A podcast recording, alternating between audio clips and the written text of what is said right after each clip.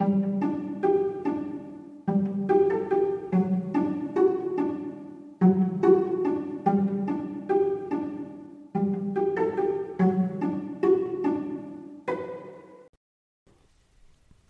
und herzlich willkommen. Schön, dass ihr den Weg in meine Vorleseecke gefunden habt. Macht es euch bequem und leiht mir euer Ohr. Dann lese ich euch was vor.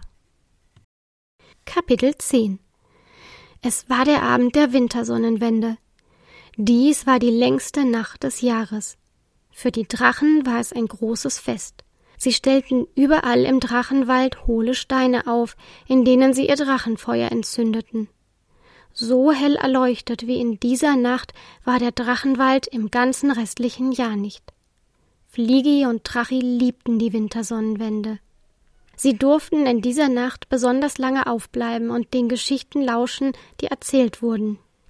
Es waren manche neue Geschichten dabei, aber auch viele, die von Generation zu Generation weitergegeben wurden oder die von berühmten Geschichtenerzählern stammten, wie dem von allen Drachen bewunderten großen Rafikos.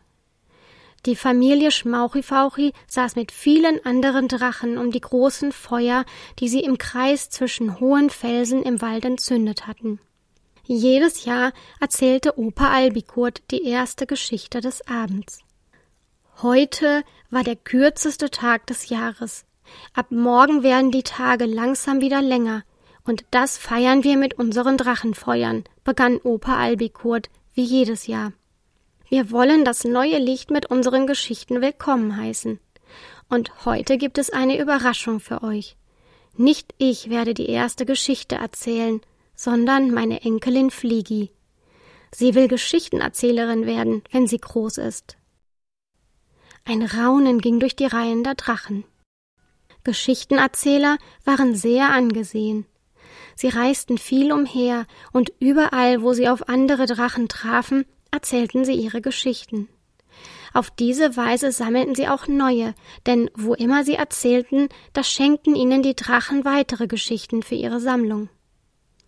Fliegi war aufgeregt, aber sie ließ sich das nicht anmerken. Ganz aufrecht trat sie nach vorne ans Feuer und kletterte auf den Erzählerstein, der zwischen den Feuerstellen lag. Sie schaute zu ihrer Familie hinüber. Drachi zwinkerte ihr verschwörerisch zu.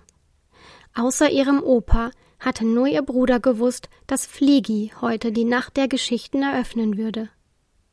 Es war einmal und es war keinmal, begann sie, ein kleiner Stern.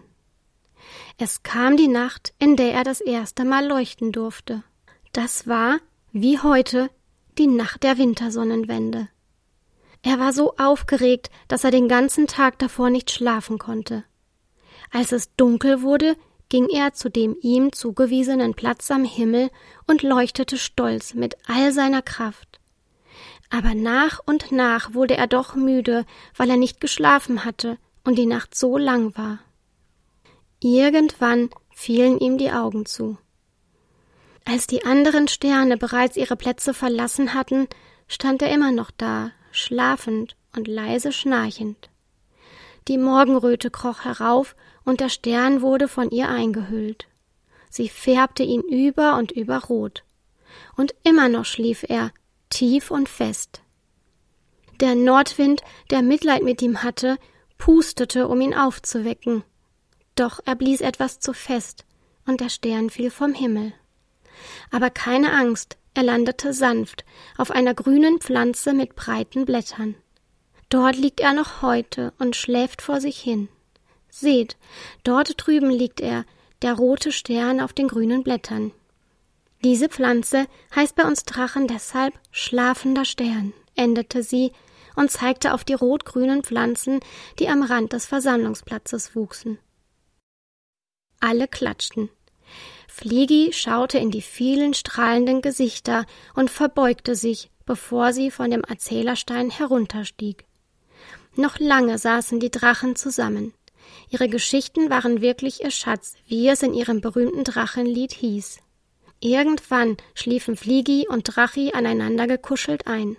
Sie wachten nicht einmal auf, als ihre Eltern sie vorsichtig in die Höhle zu ihren Schlafplätzen trugen.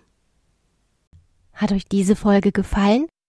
Dann seid bei der nächsten wieder dabei und erlebt neue Abenteuer mit unseren Freunden aus Malaminupuni und aus dem Drachenwald. Ich freue mich schon auf euch. Tschüss und bis bald.